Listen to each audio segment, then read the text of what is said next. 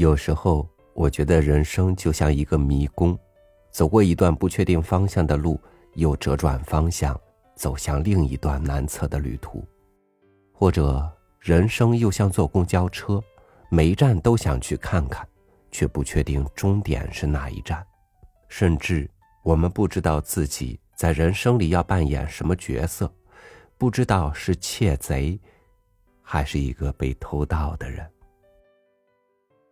与您分享法国作家阿康帕尼尔的文章。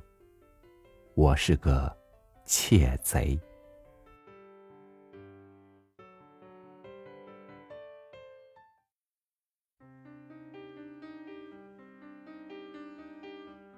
是的，我是个窃贼。老头伤心的说：“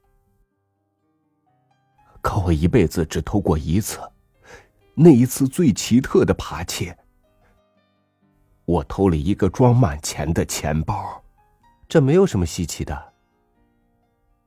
我打断了他的话，请让我说下去。当我把偷到的钱包打开，装进自己的衣兜时，我身上的钱并没有增加一个子儿。那钱包是空的。恰恰相反，里面装满了钞票。这引起了我的好奇，于是我给他斟了满满的一杯葡萄酒。他就开始讲述自己的经历。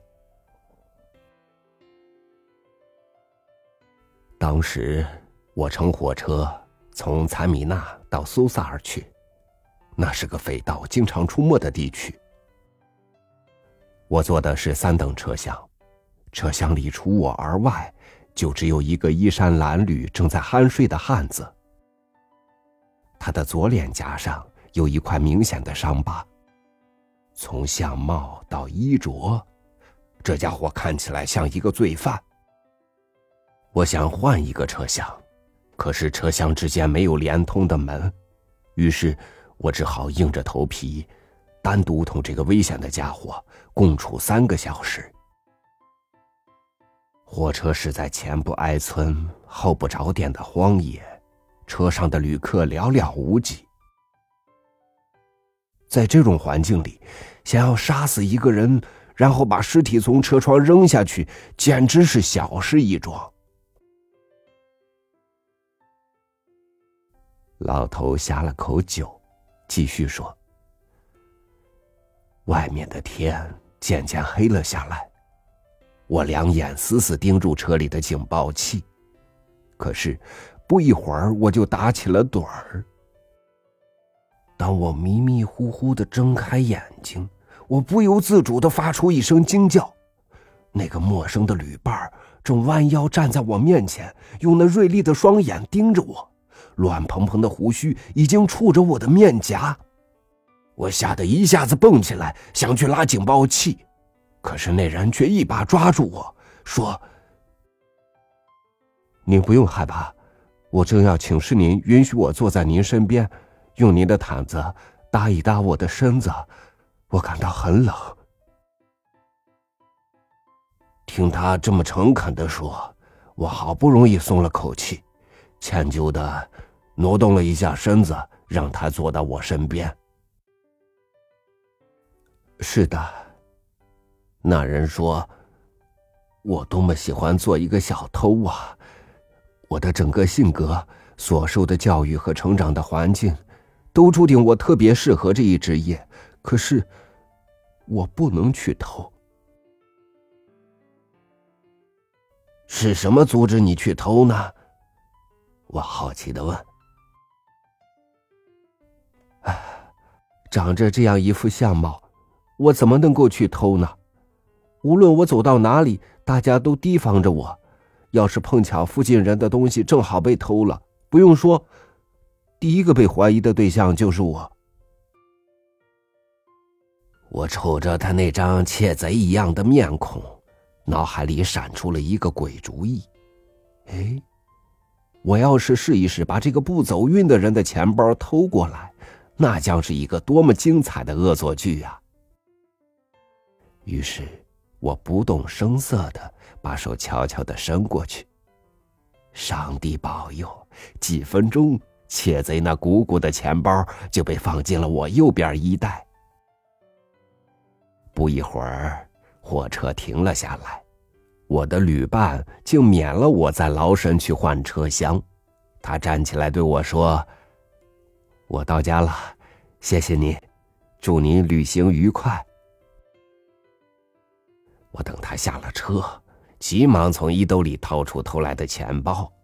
一见那钱包，我顿时目瞪口呆。我手里拿的。正是我自己的钱包，那家伙趁我听他诉苦的当儿，神不知鬼不觉的把我的钱包偷走了。幸好趁他不注意，我又把他偷了回来。啊，这是我一辈子唯一的偷窃行为。钱包偷到手了，可我的钱并没有因此而增加一分。您看见了吧？我并没有骗你。老头讲完故事，我附加了几句客套话，站起来大大方方的付了酒钱，转身就走了。我这样做完全是有原因的。在他向我讲述自己偷窃经历间，我已用我那训练有素的灵巧手指，将他的钱包拈过来，装进了自己的衣兜。我急切的想知道那钱包里究竟有多少钱。我相信，老头所说的那种巧遇，这次绝不会重演。我肯定不会从自己的衣兜里掏出自己的钱包来，因为我身上从来不带钱包。拐过一个街角，我把手伸进自己的衣袋。天哪，里面什么也没有。这老家伙太鬼了，他第二次偷回了自己的钱包。第二次，谁知道他自己偷了自己多少回呢？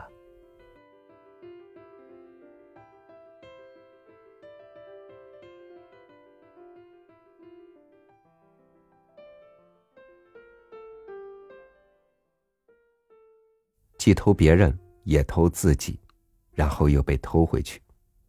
世间的事情就是那么不透明，需要我们在猜测摸索中前进，又需要我们在反复得失中幡然醒悟。我是朝雨，祝您晚安，明天见。